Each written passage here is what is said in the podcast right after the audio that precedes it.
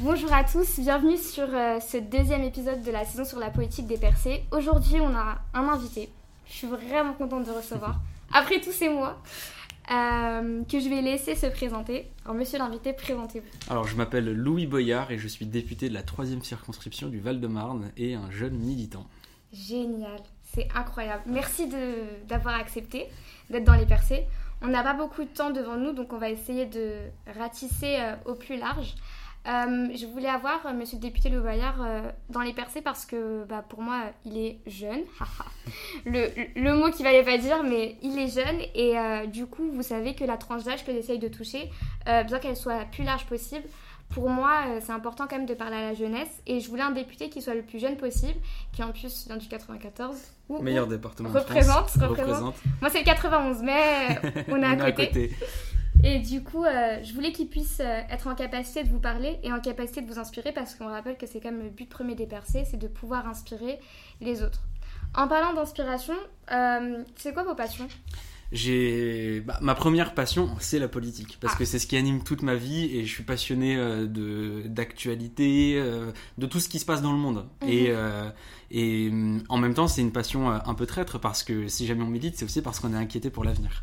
Et après, ensuite, euh, bah, c'est euh, la lecture, euh, les jeux vidéo. Je suis un grand joueur de jeux vidéo. Ah oui? J'aime beaucoup les jeux vidéo. J'ai été un très grand joueur de World of Warcraft. J'ai vraiment énormément joué à World of Warcraft. Et après, aujourd'hui, vu que j'ai plus beaucoup le temps, euh, je joue à des jeux un peu casual, genre euh, Overwatch, euh, League of. Legends. Mais j'y joue surtout avec mes amis. LOL, ça met sous pression un petit peu. hein. LOL, ça me met sous pression, ouais. Mais, euh, mais après, ça dépend, ça dépend de l'état d'esprit avec lequel on y va. Si jamais on décide d'y donner toute sa vie, ça devient malsain. Mais, Ouais. euh, mais là, au compte c'est de temps en temps avec les potes, euh, ça passe. Vous suivez un peu l'actualité Twitch? Euh, j'essaye, j'essaye de suivre un petit peu l'actualité Twitch, mais en même, en même temps, en fait, j'ai même pas le choix parce que euh, ça fait partie de l'actualité euh, Ouais, de ma génération. Donc, par exemple, quand il y a un type qui mange 5 méga tacos, je connaissais Ouais, pas, mais j'ai vu ça passer, j'ai suivi parce que ça apparaît sur mes fils. Alors du coup, maintenant vous êtes député. Ça fait pas très longtemps que vous êtes député. Ça, Ça faire un an, un peu plus d'un an. C'est tout Ah par contre, je pensais que ça fait plus longtemps Ah, que ça. c'est parce qu'il s'est passé tellement de choses en un an. Ouais. Mais, euh, quand, je, quand je me suis rendu compte que ça faisait un an, mais j'ai l'impression d'avoir passé trois vies ici. Ouais, c'est fatigant comme métier quand même. C'est hum, bah forcément c'est fatigant parce qu'il y a un rythme, euh, il y a un rythme de vie. Euh, c'est en fait c'est tous les jours, vraiment tous les jours. Il n'y a pas de pause Euh, et, et c'est souvent tôt le matin et on peut finir à minuit et ensuite même quand on n'est pas dans l'hémicycle ou qu'on n'est pas en on regarde des dossiers, on lit, euh, on lit beaucoup. Euh, donc c'est fatigant et en même temps chaque fois il y a des moments forcément on, on regarde vers le bas et on se dit mais qu'est-ce que je fous là quoi? C'est c'est dur. Euh, En plus, quand on est jeune, on nous ramène tout le temps à notre âge, on nous fait comprendre qu'on n'a pas notre place. Et, et j'estime avoir tellement de chance de me trouver là où je suis. Enfin, un type comme moi, normalement, il a rien à faire ici, surtout à cet âge-là. Euh, ma mère, euh, elle est SH, euh, mon père, c'est un cheminot, et arriver aussi rapidement ici. Et en même temps, je le fais. J'ai l'impression que hum, ce que je fais, c'est pas inutile non plus. Alors, on a peu de victoires ici. En même temps, vous avez l'extrême droite et les macronistes qui s'adient tout le temps à chaque fois qu'il faut voter des trucs utiles aux jeunes. Et en même temps, je vois qu'il y a beaucoup de jeunes qui s'intéressent à la politique par ce qu'on fait.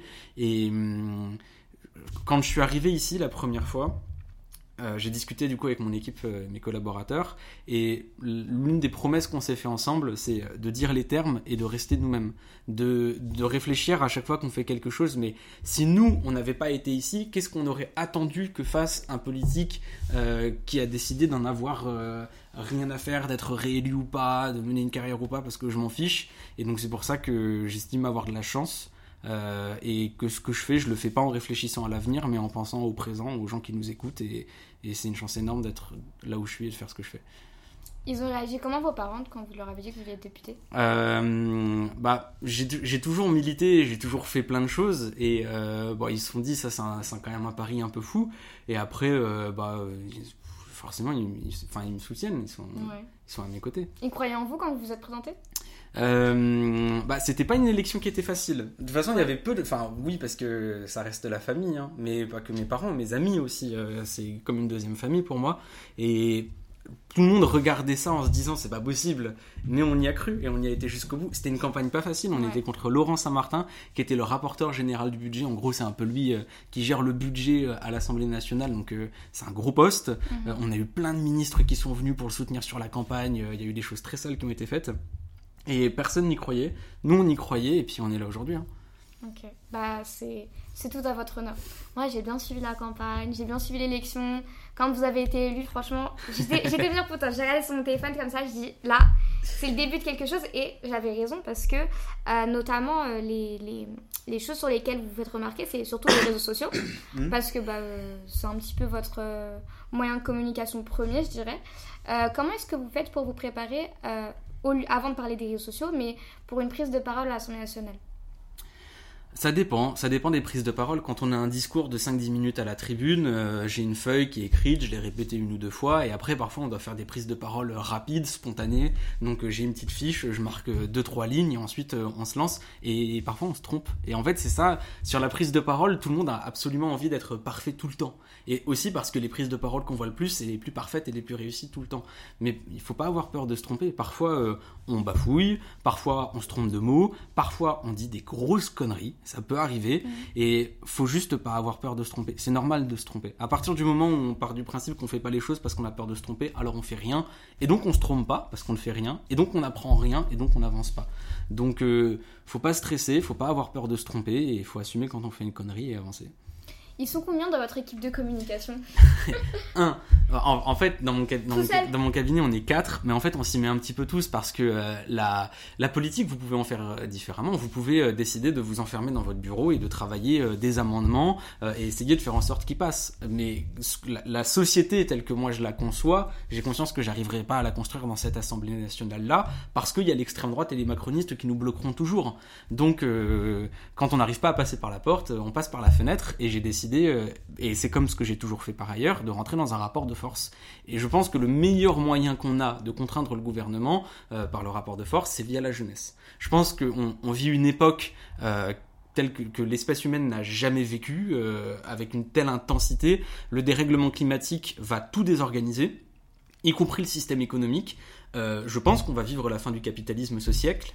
En même temps, il se passe plein de choses. Euh, il y a une, euh, les, les, les mouvements féministes euh, ont, des victoires jour après jour, deviennent de plus en plus forts, gagnent des batailles culturelles. Dans la jeunesse, il y a aussi une, une, autre culture sur le rapport au genre, sur le rapport à la sexualité. Les mouvements décoloniaux, les mouvements antiracistes aussi, ils gagnent des batailles culturelles, ils gagnent du terrain. Et tout ce bouillonnement qui est en train de se passer dans la jeunesse, pour moi, il aboutira à une révolution de la jeunesse par la jeunesse. Et, c'est ça qu'on va vivre, parce qu'on n'a pas le choix que de le faire. Est-ce que vous pensez qu'il y a quand même une partie de la jeunesse qui n'est pas suffisamment impliquée en politique? Je, mets ma main à couper que jamais dans l'histoire, la jeunesse, euh, en tout cas française, a été aussi politique, politisée et consciente de ce qui est en train de se passer. Pour une raison très simple, c'est que c'est ultra simple de s'informer. Mm. On a souvent euh, dans notre journée un smartphone entre les mains et on a la notification, on a euh, le post Insta qui nous tient au courant de ce qui est en train de se passer et au vu des enjeux qu'on est en train d'affronter, le réchauffement climatique est évident, mais la question de la pauvreté chez les jeunes, des inégalités scolaires, des inégalités dans le monde du travail, et tous les enjeux sociétaux dont j'ai parlé avant, font que on se sent très facilement concerné par la politique parce qu'elle est très concrète. Et, euh, et, je crois que les jeunes sont ultra politisés. Par contre, il y a deux, enfin, il y a deux sentiments. Le monde fait peur. Sincèrement, l'avenir, il est flippant. Euh, et il y a des jeunes qui se disent l'avenir me fait tellement peur que je préfère pas y penser. Et, comment ne pas les comprendre? C'est angoissant ce qu'on est en train de vivre et ce qu'on va vivre plus tard. Et il y a aussi d'autres jeunes qui se disent mais vu que c'est la merde, on n'a pas le choix de changer les choses. Donc on est obligé de militer, on est obligé de s'engager. Et, euh, et, vous en avez aussi qui se disent moi j'aimerais bien changer les choses mais je sais pas comment faire. C'est les trois comportements que je vois. Euh, donc ce que j'essaye de faire, c'est de montrer que bah, un peu tout le monde peut faire de la politique. Sincèrement, si moi je peux le faire, tout le monde peut le faire. Quoi. Enfin, j'ai que le bac, j'ai eu 10 au bac, j'ai pas fait Sciences Po, j'ai pas fait l'ENA. Euh, juste, je me lance. quoi. Et, ce que j'aimerais, c'est avoir euh, encore plus de jeunes qui s'engagent avec moi en politique. Et il y a beaucoup de jeunes qui sont en train de le faire. la jeune génération militante, déjà, il y a beaucoup de jeunes militants, mais pas que dans les syndicats ou dans les partis, dans des associations, dans des collectifs, des porte-paroles aussi. Euh, Camille Etienne, par exemple, sur l'écologie, est une porte-parole. Mm. Euh, Manès Nadel, sur la question des inégalités scolaires, est un porte-parole. Il est excellent. Il est, et on, est une génération incroyable. Mm. Et, mm, et c'est pour ça que je suis optimiste. L'avenir, il est angoissant. On n'a pas le choix que de s'engager pour essayer de faire en sorte que qu'on n'aille pas droit dans le mur. Et en même temps, on est tellement informé, tellement conscient, on est beaucoup à s'engager, on a des bons porte-parole. Je suis très optimiste pour l'avenir parce que la jeunesse française, bah, on peut être fier d'elle et j'ai confiance en elle. Vous avez parlé du coup de la troisième catégorie de personnes euh, qui ne sait pas comment forcément s'engager. Euh, c'est quoi les moyens de s'engager qui sont pas forcément traditionnels? Parce que euh, en soi, on a aussi la question de est-ce que les moyens traditionnels de s'engager ou les moyens traditionnels de protester, comme les manifestations, etc., il y a des remises en question sur ces moyens de, ces moyens d'action. Parce qu'on l'a vu par exemple avec la réforme des retraites, on a eu des semaines et des semaines et des semaines de mobilisation auxquelles j'étais présente. Euh, et vous étiez présent sur euh, toutes les semaines de mobilisation. Mais euh, la finalité, c'est la même, c'est que finalement la réforme de retraite est quand même passée. Hmm. Comment est-ce que vous pouvez convaincre ces jeunes-là que finalement il faut quand même continuer à se battre et peut-être d'autres manières bah, la révolution se construit pas en un jour, elle se fait petit à petit. Au début du débat sur la réforme des retraites, c'était pas acquis euh, d'avoir autant de Français qui seraient contre la réforme des retraites. Et c'est parce qu'il y a eu des débats à l'Assemblée nationale, des grèves, des manifestations, que ça a alimenté le débat public, qu'il y a des personnes qui ont pu euh, euh, discuter, convaincre. C'est ça qui a fait qu'aujourd'hui l'opinion s'est retournée contre la réforme des retraites et ça a fait peur à des députés et c'est pour ça qu'il y a eu le 49-3. Alors oui, on n'a pas réussi à retirer la réforme des retraites. En revanche, euh, il y a un mot d'ordre qui existe aujourd'hui, c'est la retraite à 60 ans. Militer, euh, c'est gagner des batailles culturelles. Alors, euh, on gagne peut-être pas 100% de ce qu'on voulait, mais on vient de prendre une marche qui nous permettra de gagner ensuite. Et sur les formes d'engagement, il y en a plusieurs. C'est très bête, mais rien que de partager une story pour informer, bah, d'une certaine manière, c'est aider à faire gagner. Parce que c'est faire gagner, c'est faire aider à faire gagner une bataille culturelle.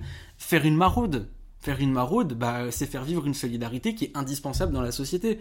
Et, euh, et au fond, c'est ce à quoi je crois, le meilleur moyen qu'on ait de changer les choses, ça, c'est par le vote. Je suis ultra critique du système électoral, je suis ultra critique de la classe politique, mais aujourd'hui, c'est tout ce qu'on a pour réussir à prendre le pouvoir et à changer les choses. Et on a une force politique aujourd'hui qui s'appelle la NUPES, qui est pas parfaite. Euh, parfois même, certaines personnes de la NUPES peuvent prendre la parole et ça me saoule parce qu'ils disent n'importe quoi. Et en même temps, on n'a pas le temps en fait. On n'a pas le temps de perdre. On est obligé de gagner 2027. Surtout parce que si c'est pas nous qui la gagnons, ce sera Marine Le Pen. Donc il faut absolument qu'on remporte la victoire en 2027 et ça passera par le vote. D'aller chercher des jeunes et de leur dire faut que tu votes faut que tu regardes, faut que tu t'intéresses, parce que si jamais tu votes pas, mais tu vas te faire avoir. Je comprends que certaines personnes soient dégoûtées, mais si les dégoûtés arrêtent de faire de la politique, alors il reste que les dégoûtants.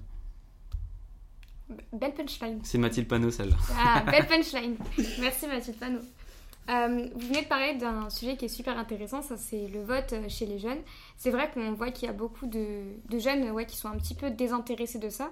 Euh, le but c'est de les pousser, mais il y a aussi cette euh, culture, et moi je pense que ça passe aussi par, euh, par euh, bon, beaucoup de critères sociaux, etc. Ça s'explique socialement. Mais il y a aussi ce désintéressement de la culture du vote. C'est-à-dire que les voter, genre c'est un truc à l'ancienne. Il y a peu de personnes qui y vont, il y a peu de personnes qui veulent y aller. Et vous, en tant que député, vous faites partie d'un groupe, donc le groupe de la NUPES. Euh, comment est-ce que vous faites Parce que vous existez individuellement et vous existez en tant que groupe? Comment est-ce que vous faites pour concilier les deux? Parce que comme vous l'avez dit parfois, c'est normal euh, au vu du nombre de députés qu'il y a dans la NUPES, vous ne pouvez pas être d'accord avec 100% d'entre eux. Hmm. Comment est-ce que vous faites pour concilier avec l'aspect global et individuel? Il faut avoir euh, conscience d'une chose, tout seul on va plus vite, ensemble on va plus loin. Et je ne suis pas d'accord avec toutes les personnes du groupe La France Insoumise. Il y a des moments où on a des désaccords. avec la NUPES, pareil. Mais si jamais j'y vais tout seul, je perds. Euh, c'est parce qu'on est tous ensemble, parce que euh, on a différentes manières de voir le monde, parce qu'on convainc certaines. Moi, il y a certaines personnes que j'arrive pas à convaincre, mais que d'autres arrivent à convaincre. Et c'est ce tout qui fait qu'on réussira euh, à gagner les échéances électorales futures. Et après, sur le rapport des jeunes au vote, je trouve que c'est plus un désintérêt des institutions. Et en même temps, c'est fait pour. Le, le système est fait pour. En fait, il y a beaucoup de jeunes ils ont 18 ans, ils sortent de l'école, ils ont le droit de vote, et il y a des élections. Et ils disent, mais moi, j'y connais rien. Ils ne connaissent pas l'histoire des partis politiques, ils savent pas c'est quoi la différence entre la droite et la gauche. On leur parle de législative, ils savent pas que ça a un lien avec l'Assemblée nationale, mais parce qu'on leur a pas appris. C'est impressionnant de voir le nombre de jeunes à 18 ans qui ne connaissent pas les institutions, euh, qui sont les seuls outils que les citoyens euh, ont euh, pour vraiment changer la politique de l'État à l'échelle nationale. Et en même temps, on nous l'apprend pas. Mais par contre, quand on demande euh, aux jeunes qui ont 18 ans et qui sortent, euh, euh, qu'est-ce que tu penses de l'égalité entre les femmes et les hommes Qu'est-ce que tu penses du partage des richesses Qu'est-ce que tu penses du dérèglement climatique Ils ont tous une opinion. Et du coup, l'enjeu, c'est de réussir à rattacher cette jeunesse politisée aux institutions pour que on réussisse à gagner les élections. pour moi, il est vraiment là le problème. Mais après, il y, a certaines personnes aussi qui disent oui, moi je vote pas parce que je suis contre ce système électoral. D'accord, très bien. Mm. Mais une fois que tu as dit ça, tu as changé quoi? Rien. Rien. On est, c'est, le seul outil qu'on a pour pouvoir changer les choses à l'échelle nationale. Et, en plus, c'est peu, parce que les enjeux d'aujourd'hui, ce sont des enjeux mondiaux. On ne luttera pas contre le dérèglement climatique uniquement avec la France. Par contre, si jamais on a un gouvernement radicalement écologiste, radicalement social, radicalement progressiste en France, un petit pays, et on est capable de changer les choses à l'échelle mondiale. Alors euh, c'est tout ce qu'on a, donc euh, on y va, on vote, et on utilise tous les autres moyens qu'on a à côté, c'est-à-dire les manifestations. Parce que les manifestations, bah, parfois, elles gagnent. Moi, j'ai gagné grâce à des manifestations, par exemple, sur les questions de l'amiante. Euh, et en plus, ces manifestations permettent de convaincre d'autres personnes. voilà, les actions sur les réseaux sociaux. Bah, regardez, par exemple, ce qui s'est passé avec les influx voleurs. S'il n'y avait pas eu une mobilisation sur les réseaux sociaux, on n'aurait pas eu une loi sur les influenceurs toutes les mobilisations permettent de faire avancer des batailles culturelles. Et toutes ces batailles culturelles gagnées sont un pas de plus pour gagner des élections qui nous permettront de changer le pays et le monde. Est-ce que c'est encore gratifiant pour vous d'être député? Vous y voyez encore un sens? Bah, c'est énorme euh, d'avoir euh, déjà le pouvoir que j'ai, c'est-à-dire celui d'aller dans l'hémicycle, euh, de pouvoir voter contre, si on ne gagne pas toujours, et de pouvoir prendre la parole dans, l'hémicycle. L'Assemblée nationale, c'est la maison du peuple. C'est ici où se retrouvent les représentantes et les représentants du peuple au nom du peuple. Et avoir un type de 22 ans qui a 10 au bac et qui arrive dans l'hémicycle pour parler au nom de personnes dont on ne parle jamais, les jeunes, n'en parle jamais à l'Assemblée nationale. C'est un honneur énorme. C'est donc c'est gratifiant, euh, surtout parce qu'encore une fois, je, trouve ça utile en fait. Il y a beaucoup de fois, euh, quand, quand j'étais pas élu, je regardais euh, ce qui pouvait se passer dans la vie de tous les jours et je me disais mais pourquoi personne n'en parle? Et aujourd'hui, on en parle et c'est moi qui le fais et c'est un honneur de pouvoir faire ça. Est-ce que pour vous, il y a encore d'autres choses à changer dans la politique au, hmm. niveau global? Ce que je pense, c'est qu'on a besoin de refonder la société. La constitution de la Ve République, celle qui régit notre société aujourd'hui, a été faite en 1958, à une époque où les femmes entraient à peine dans la vie politique, à une époque où on n'avait pas conscience du dérèglement climatique, à une époque où il n'y avait pas Internet, à une époque où euh, on ne vivait pas dans une société euh, mondialisée. La société de 1958 n'est plus la même que la société de 2023.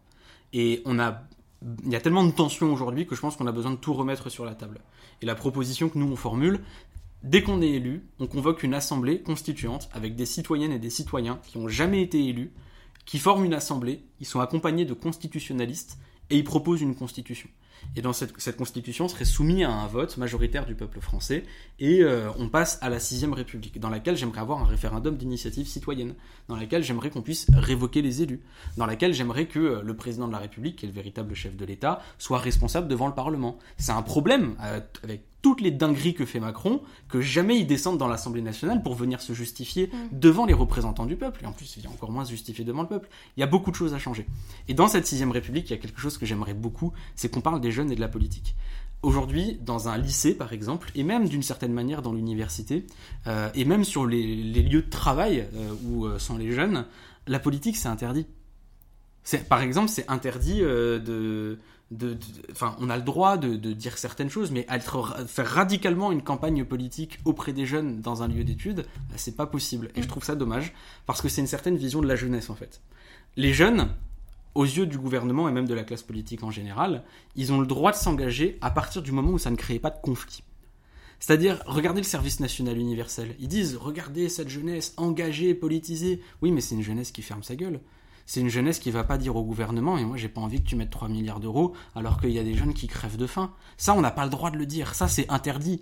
Par contre, avoir des jeunes qui viennent dire, alors nous on est pour euh, l'égalité entre tous, oui on est tous pour l'égalité, mais à partir du moment où on formule des propositions, là il y a un conflit. Et la jeunesse, elle a le droit d'entrer dans le conflit. C'est même sain.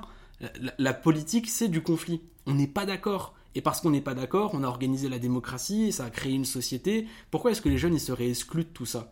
Et je pense qu'on devrait davantage apprendre la politique aux jeunes, c'est-à-dire les autoriser à avoir des débats qui créent du conflit.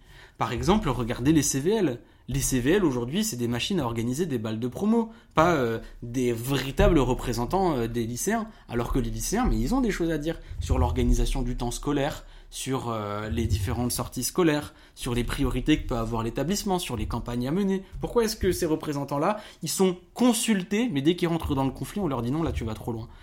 Voilà, j'aimerais beaucoup avoir euh, dans euh, les lieux de travail et les lieux d'études des jeunes des cadres qui permettent d'avoir des débats, de ne pas être d'accord et de trancher ensuite par le vote pour que bah, les jeunes aussi aient le droit de participer à la démocratie à leur échelle. La démocratie partout. J'aimerais, la, heureusement, la démocratie partout. Je, je, je, je trouve ça insupportable qu'une personne arrive et décide de tout pour tout le monde euh, sans jamais consulter personne. Mm. Parce que souvent, la personne qui prend cette décision, elle a une vision de la société qui lui est propre et qui n'est pas toujours en accord avec la vie de la majorité des gens. Et, et à ce moment-là, on fait la démocratie, c'est-à-dire on a un vote. Et il y a beaucoup de personnes qui disent euh, oui, mais si jamais vous laissez la démocratie à trop de personnes, euh, euh, par exemple, si vous faites le référendum d'initiative citoyenne qui permettent aux citoyens de faire des lois, la France va tomber parce que les gens sont pas responsables. Je suis pas d'accord avec ça. C'est ce que disaient les gens au moment où on a proposé d'avoir des d'arrêter avec la monarchie et de passer au, de passer au vote. les gens sont pas bêtes. Les gens, tout ce qu'ils demandent, c'est de pouvoir avoir une vie peinard, de pouvoir profiter avec leur famille, de, de, de juste pouvoir vivre, quoi et, et ils vont pas faire quelque chose qui ira contre l'intérêt général parce que l'intérêt général c'est ça qui nous permet individuellement de vivre et hum, faut pas, faut arrêter de regarder le peuple comme euh, quelqu'un euh, d'irresponsable qui prendrait des mauvaises décisions. Je suis pas d'accord.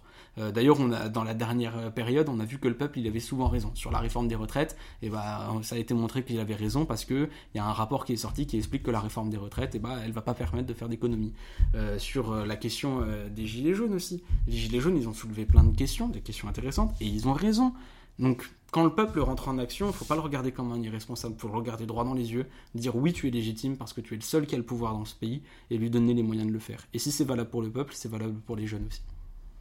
Deux dernières petites questions avant qu'on termine notre fabuleux échange. Euh, sur un plan plus personnel, qu'est-ce qui est le plus compliqué pour vous euh, à gérer entre votre fonction et peut-être vous-même? Euh, Et qu'est-ce qui au contraire vous apporte le plus de plaisir?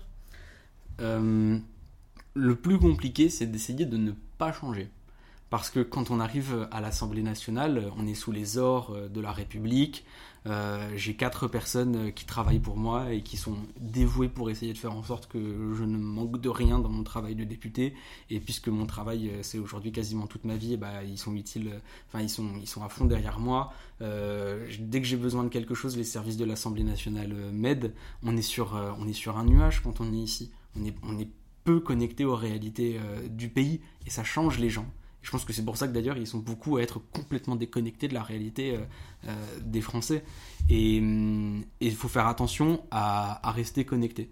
Vraiment. Donc j'essaie de rester connecté au maximum, de discuter avec le plus de gens possible, voilà, de garder une vie très simple aussi, hein, de garder mes amis, de continuer de faire des trucs normaux.